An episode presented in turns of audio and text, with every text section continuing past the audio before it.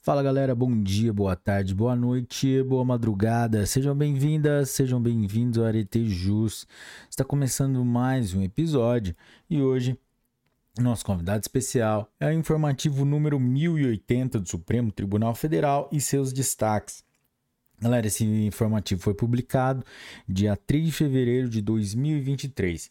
Mas antes de começarmos, vamos para a nossa formalidade, para a nossa liturgia, que é deixar o seu like, se inscrever no canal, ativar o sininho para receber as notificações e também acessar as nossas outras plataformas como o Instagram, Spotify, Deezer, Apple Podcasts, YouTube, Audible and Amazon Company, Amazon Music, Google Podcasts, Anchor by Spotify, TikTok e Rumble. Vamos lá?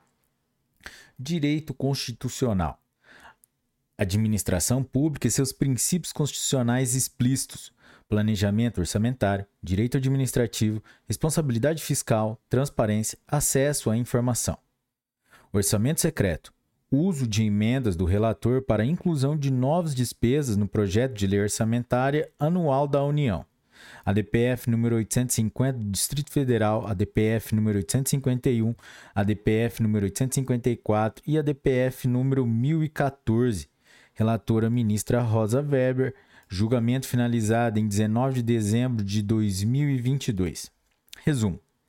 É vedada a utilização das emendas do relator geral do orçamento com a finalidade de criar novas despesas ou de ampliar as programações previstas no projeto de lei orçamentária anual, uma vez que elas se destinam exclusivamente a corrigir erros e omissões. Constituição Federal de 1988, artigo 166, parágrafo 3, inciso 3, a linha A. Direito Constitucional: repartição de competências, proteção ao consumidor, contratos de operação de crédito, exigência da assinatura física de idosos e proteção ao consumidor. ADI número 7027 de Pernambuco, relator ministro Gilmar Mendes, julgamento virtual finalizado em 16 de dezembro de 2022. Resumo: é condicional, haja vista a competência suplementar dos Estados Federados para dispor sobre a proteção do consumidor. Constituição Federal de 1988, artigo 24, inciso 5, parágrafo 2. Lei estadual que torna obrigatória a assinatura física de idosos em contratos de operação de crédito firmados por meio eletrônico ou telefônico com instituições financeiras. Direito administrativo, servidor público, acumulação de proventos, direito previdenciário, pensão por morte, acumulação de benefícios, direito constitucional, acumulação de cargos, organização do Estado, emenda à Constituição. Emenda Constitucional número 20 de 1988, 1998 e acumulação de pensões civil e militar. Recurso extraordinário número 658.999 de Santa Catarina. Tema 627 da repercussão geral. Relator ministro Dias Toffoli. Julgamento virtual finalizado em 16 de dezembro de 2022. Tese fixada. Em se tratando de cargos constitucionalmente acumuláveis, descabe aplicar a vedação de acumulação de aposentadorias e pensões contida na parte geral do artigo 11 da Emenda Constitucional número 20 de 1998, porquanto destinada apenas aos casos de que trata, ou seja, aos reingressos no serviço público por meio de concurso público antes da publicação da referida emenda e que envolvam cargos inacumuláveis. Resumo: não, é, não há qualquer obstáculo ao recebimento acumulado de dois benefícios de pensão por morte, se eles decorrem de cargos acumuláveis, expressamente previstos no artigo 37, inciso 16 da Constituição Federal. Direito administrativo, servidor público, contratação temporária, férias-prêmio, concurso público. Direito constitucional, administração pública, efeitos da declaração de inconstitucionalidade, nulidade do vínculo de servidor estadual com a administração pública mineira e pagamento de férias-prêmio, recurso extraordinário número 1.400.775 de Minas Gerais. Tema número 1239 de repercussão geral. Relatora ministra presidente Julgamento finalizado no plenário virtual em 15 de dezembro de 2022. Teses fixadas. Não tem direito à indenização de férias-prêmio o servidor estadual cujo vínculo com a administração pública, decorrente da Lei Complementar Mineira número 100 de 2007, foi declarado nulo por inobservância dos princípios constitucionais que regem o ingresso no serviço público.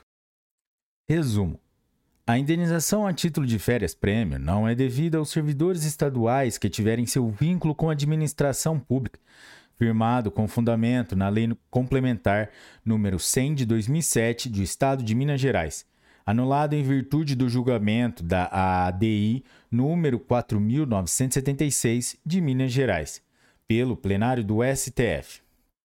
Direito administrativo, servidor público, jornada de trabalho, pessoa com deficiência, direito constitucional, direitos e garantias fundamentais. Servidores públicos estaduais e municipais, filho com deficiência e jornada reduzida. Recurso extraordinário número 1.237.867 de São Paulo. Tema 1097 de repercussão geral. Relator ministro Ricardo Lewandowski. Julgamento virtual finalizado em 16 de dezembro de 2022. Tese fixada. Aos servidores públicos estaduais e municipais é aplicado, para todos os efeitos, o artigo 98, parágrafo 2 e parágrafo 3 da Lei 8.112 de 1990. Resumo: por analogia, aplica-se aos servidores públicos estaduais e municipais, que são pais ou cuidadores legais de pessoas com deficiência, o direito à jornada de trabalho reduzida, sem necessidade de compensação de horário ou redução de vencimentos, nos moldes previstos para os servidores públicos federais na Lei 8.112 de 1990. Direito Administrativo. Servidor público. Terço Constitucional de Férias. Magistério Municipal. Terço Constitucional de Férias. Incidência sobre remuneração relativa à totalidade do período de duração do descanso previsto em lei. Recurso extraordinário número 1.400.000 e 787 do Ceará tema 1241 de, da repercussão geral. Recurso extraordinário número 1 milhão e 500, 1 milhão 400 mil 787 do Ceará. Relatora ministra presidente. Julgamento finalizado no plenário virtual em 15 de dezembro de 2022. Tese fixada. O adicional de um terço previsto no artigo 7 inciso 17 da Constituição Federal incide sobre a remuneração relativa a todo o período de férias. Resumo: o artigo 7, inciso 17 da Constituição Federal de 1988, assegura ao trabalhador o gozo de férias anuais remuneradas com, pelo menos, um terço a mais do que o salário normal, sem limitar o tempo da sua duração, razão pela qual esse adicional deve incidir sobre todo o tempo de descanso previsto em lei. Direito agrário. Política agrícola, agricultura familiar, programas assistenciais, fomento emergencial, direito constitucional, direitos e garantias fundamentais, processo legislativo, veto presidencial. Covid-19, socorro financeiro a agricultores familiares em virtude dos impactos socioeconômicos decorrentes da pandemia. ADPF número 968 MCDF.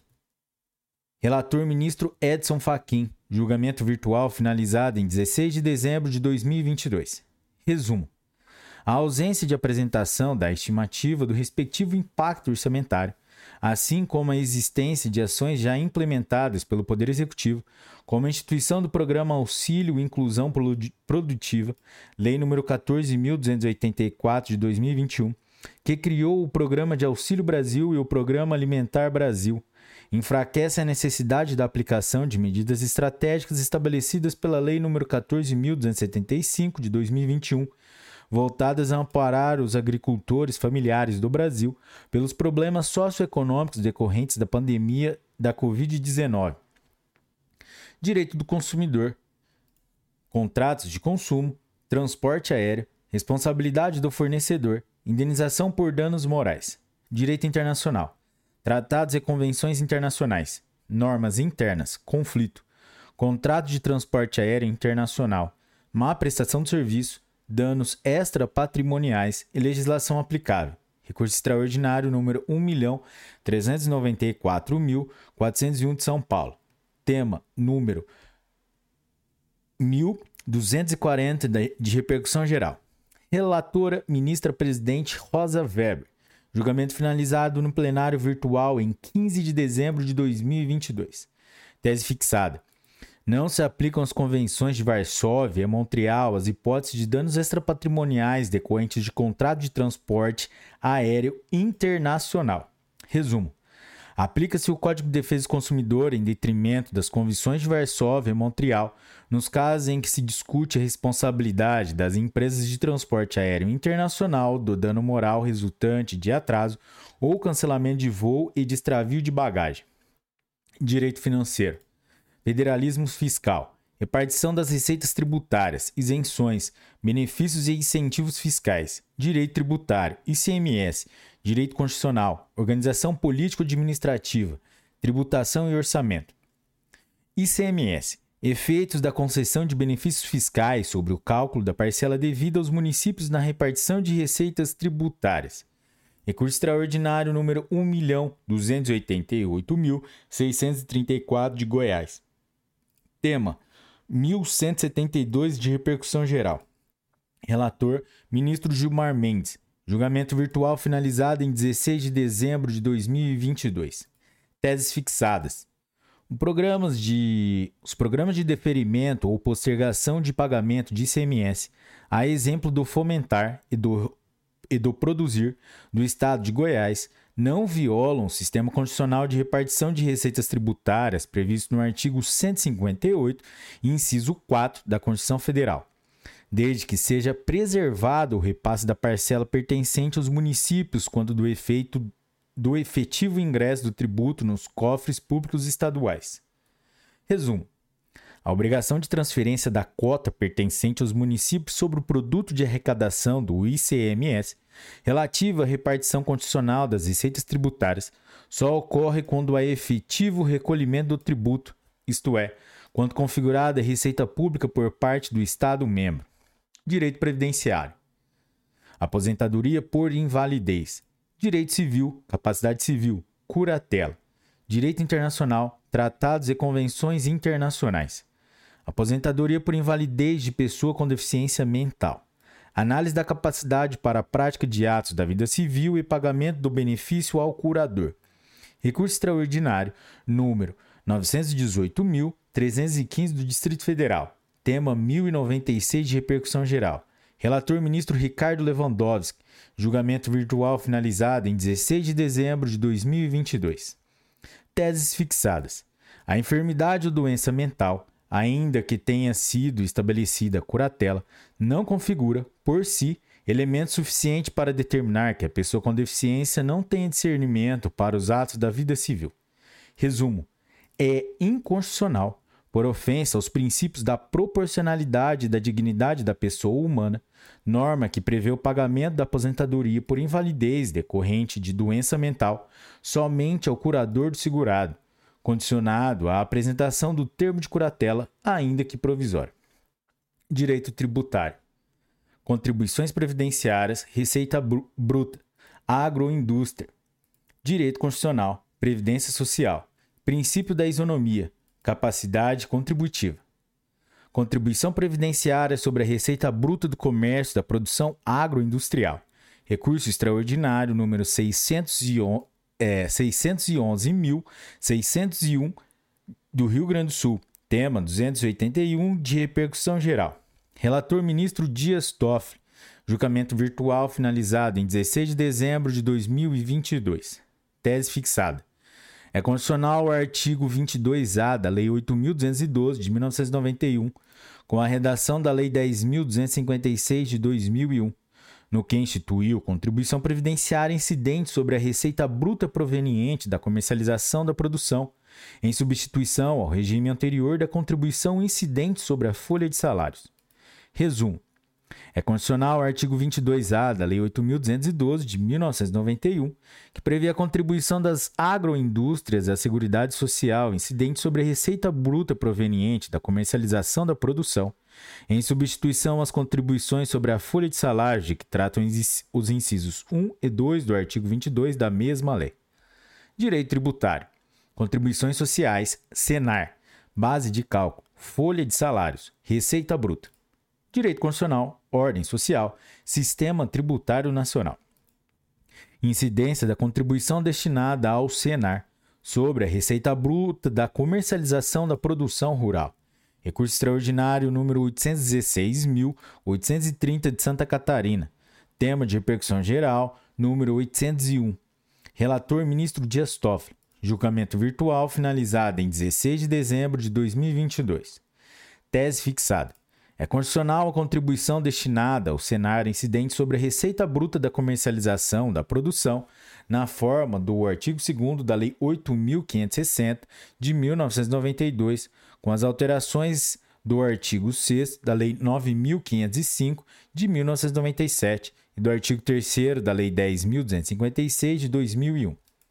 Resumo: é constitucional, pois preservada sua destinação ao Sistema S configurando pleno atendimento ao critério da pertinência entre o destino efetivo do produto arrecadado e a finalidade da tribuição, da tributação.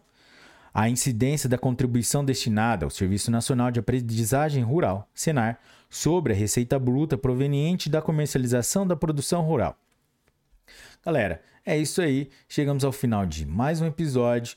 E se você chegou até aqui, curtiu os destaques do informativo número 1080 do Supremo, é, Supremo Tribunal Federal, deixe o seu like, se inscreva no canal e ative o sininho para receber as notificações e não se esqueça de compartilhar com seus melhores amigos. Galera, é isso aí. Bons estudos, um forte abraço e tchau!